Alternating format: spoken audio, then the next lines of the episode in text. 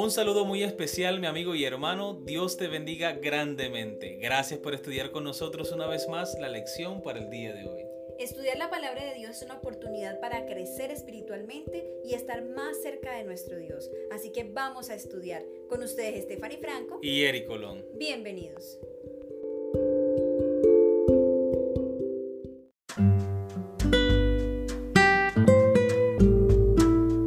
Para estudiar y meditar. Hay dos razones por las que la ciencia, que en tantos aspectos es buena, tiene una idea tan errada de los orígenes.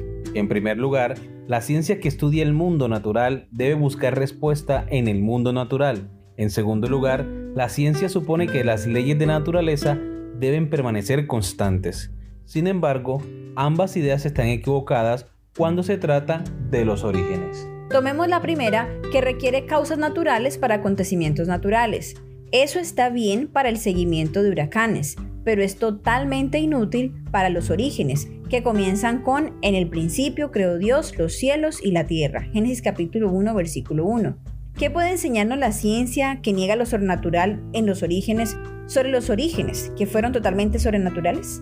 Y la constancia de la naturaleza esto parece tener sentido, excepto que Romanos capítulo 5 versículo 12 dice, Por tanto, como el pecado entró en el mundo por un hombre, y por el pecado la muerte, así la muerte pasó a todos los hombres, por cuanto todos pecaron. Supone un entorno natural discontinuo y cualitativamente diferente de cualquier cosa que la ciencia ahora aborde. Un mundo en el que la muerte no existía es radicalmente diferente de cualquier cosa que podamos estudiar hoy y asumir que eran muy similares cuando no es así, también conduciría al error. Por lo tanto, la ciencia se equivoca con los orígenes porque niega dos aspectos cruciales de la creación, la fuerza sobrenatural detrás de ella y la discontinuidad física radical entre la creación original y lo que tenemos ante nosotros ahora.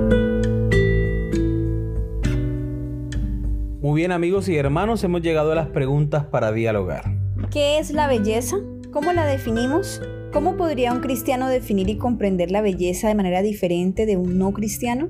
Muy bien, a la pregunta ¿qué es la belleza? parece un poco subjetiva porque cada uno tiene una forma de ver las cosas, de pensar las cosas. Lo que es bello para mí es posible que para ti no lo sea. O la experiencia que a mí me parece bella, a ti no te parece bella porque de pronto tuviste una mala experiencia o te trae mal recuerdo. O te trae un mal recuerdo, exactamente. Precisamente ahorita que están llegando las épocas dicembrinas, para muchas personas esta es una época del año que es hermosa, que es bella, que es de armonía, que es de unión. Pero para otra persona puede ser exactamente todo lo contrario, porque tuvo una mala situación, una mala experiencia. O porque murió algún familiar. Y ese recuerdo le causa dolor. Entonces, este tema de qué es la belleza es subjetivo depende desde la perspectiva, desde la cosmovisión de las personas. Ahora, si tratamos de ir a la Biblia y preguntarnos bíblicamente qué es belleza, pues podríamos tener quizás una respuesta más objetiva utilizando el texto de la palabra de Dios. Dice la Biblia que Dios cuando creó todas las cosas lo creó bello, hermoso. ¿Por qué? Dos cualidades importantes. Era perfecto y santo. No había sombra de pecado, no había sombra de maldición, todo era perfecto de acuerdo a la voluntad de Dios. Ahora, cuando nosotros contemplamos una rosa, ¿cierto? ¿Cómo la vemos? Bellísima. La vemos bella con sus pétalos, sus colores y su fragancia. Sin embargo, su tallo está cubierto de espinas y aún así nosotros la vemos bella. Entonces, la belleza de acuerdo a la palabra de Dios debe tener dos características principales. Número uno, que es perfecta. Número dos, que es santa, porque Dios la creó. Ahora aún podemos contemplar en la creación esa belleza perfecta y santa que Dios nos muestra a través de la naturaleza. Cuando nosotros contemplamos un atardecer o cuando vemos salir el sol en las primeras horas de la mañana, ese escenario o ese cuadro es perfecto porque nos está transmitiendo quién es el creador y cómo hizo todas las cosas. Entonces, hermanos y amigos, pienso que la belleza es donde nosotros podemos captar la perfección y la santidad de Dios. Amén. Y justamente, amorcito, cuando pensamos en la belleza con los ojos de una persona no cristiana o una persona simplemente que no tiene a Cristo en su corazón, podemos ver que para esa persona puede haber belleza física, puede haber belleza en un atardecer o puede haber belleza en una situación. Es posible que la belleza para él sean los bienes materiales. Es posible, o incluso tal vez alguna situación, pero ya su idea de belleza va a cambiar mucho, ya no va a estar el hecho de que Dios haya creado o que Dios haya permitido una situación. Tal vez para la persona la belleza va a estar ligada a sus sentimientos, va a estar ligada a sus preferencias. Es posible que tal vez para esa persona, por ejemplo, un viaje haya sido bellísimo, mientras que otro al mismo lugar haya sido desastroso. Entonces va a variar mucho dependiendo lo que sintió, lo que vivió, las experiencias, independientemente de un Dios como creador y como sustentador de las cosas. Amor, eso que tú dices me hace pensar en que la principal diferencia de una persona cristiana a uno no cristiano es que en la belleza busca tener un encuentro con Dios. Amén. Ambas personas pueden ver el mismo paisaje. El cristiano ve el paisaje, el atardecer hermoso, la brisa que le acaricia el rostro, el cristiano lo ve, el no cristiano lo ve. El cristiano, esa escena le hace tener un encuentro con Dios, eleva sus pensamientos a Dios en una oración, en un canto. Tal vez el espacio lo motiva a conectarse con Dios. Mientras que la otra persona no cristiana no tiene esa conexión con Dios porque no está viviendo en comunión con Dios. Posiblemente el lugar lo haga relajarse, sentir Es correcto, sí. pero tal vez no va a tener en su corazón tanta inspiración como uno lo tiene cuando ve a Dios en todo eso. Entonces pienso que sí, en la belleza los cristianos buscan tener un encuentro con Dios, mientras que el que no es cristiano pues no lo hace. Bien, vamos con la pregunta número 2. Cristo podría haber venido a la Tierra como un científico brillante para ser compensado ricamente por su investigación innovadora. Podría haber obtenido toda la fama como intérprete musical.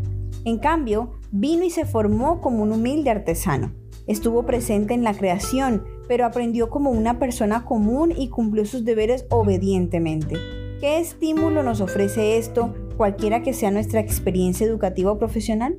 Definitivamente la cosmovisión del ser humano con relación a la de Dios es totalmente diferente. Porque medimos la grandeza desde un punto totalmente diferente. Para el ser humano, una persona grande, exitosa, es la que obtiene fama, riqueza, fortuna, la que es conocido mundialmente en la sociedad, que tiene un renombre.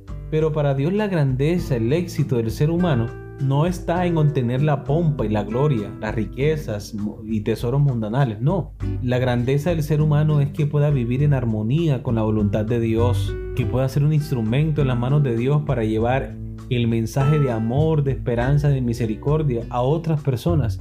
Para Dios, esa persona es grande en el reino de los cielos. Amén. Y eso lo vino a enseñar nuestro gran Maestro Jesucristo.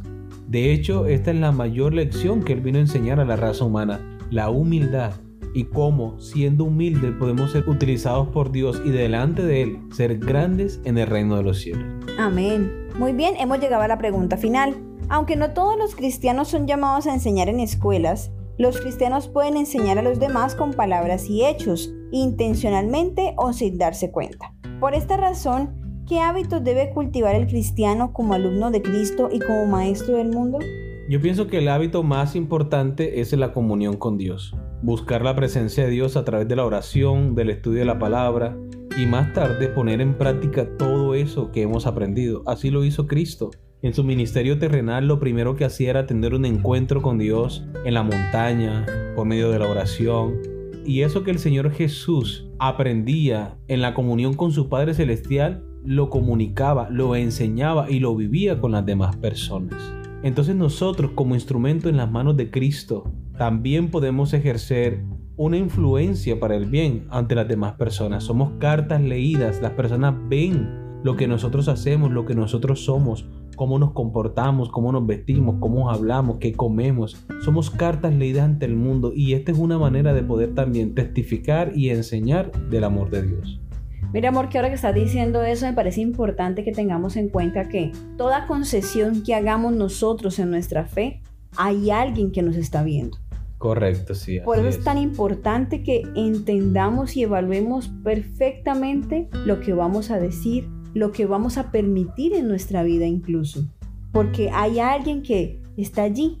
Hace una semana veíamos un video, amor, acerca de dos amigos que fueron a pescar y en los pescados que cogieron uno tenía el pescado con escamas y el otro sin las escamas, ¿recuerdas? Exacto, como lo indica Levítico capítulo 11. Entonces el adventista tenía su pescado con escamas y cuando fueron a la casa de, su amigo, que no era adventista, bueno, era un ex adventista, Correcto, solo que no sabía, eh, su amigo frita su pescado sin escamas y cuando está el aceite caliente le dice, mira, está para que frites el tuyo. Y lo que hace este señor adventista es que bota el aceite que estaba caliente y pone aceite nuevo. El señor se queda pensando, pero tú por qué haces eso si ya estaba caliente, estaba listo para que fritaras tu pescado. Y le dice, no, porque es que el aceite está contaminado. Correcto, sí. Entonces no es que este hombre fuera fanático y estuviera yéndose a los límites, sino que siempre hay algo que alguien va a estar viendo. Exacto, él simplemente estaba poniendo en práctica lo que había aprendido de la palabra de Dios. Y vivía simplemente así, no le dijo a su amigo un sermón antes de botar el aceite, simplemente fue y lo botó y puso aceite nuevo. Ni le recriminó al amigo que porque estaba comiendo un pescado que la Biblia considera que es inmundo. Nada, simplemente él lo aplicó para su vida y estaba haciendo lo que él sabía que debía hacer con él mismo. Él no iba a hacer concesiones con su propia vida. Exacto. Y su amigo queda impresionado y es tanto que a partir de ese hecho tan simple que para uno podría parecer como tan, tan sencillo, tan pequeño, a partir de ahí este hombre decide volver a la iglesia, decide que es tiempo de cambiar y de volver a los pasos del Señor, volver a sus brazos. Y bueno, amigos y hermanos, ¿cuánta gente está allá afuera y nos ve? ¿Cuántos de ellos pueden ser impresionados por nuestras decisiones? Porque sigamos una vida cristiana fiel, verdadera, no para que nos vean, sino porque yo mismo disfruto viviendo con el Señor fielmente, viviendo sinceramente en la compañía y en el amor de Cristo Jesús. Amén, amén. Así que, queridos amigos y hermanos, hemos llegado al final de nuestra lección. Esperamos que sea de gran bendición para ustedes como lo ha sido para nosotros. Les esperamos mañana para una nueva lección. Que Dios les bendiga.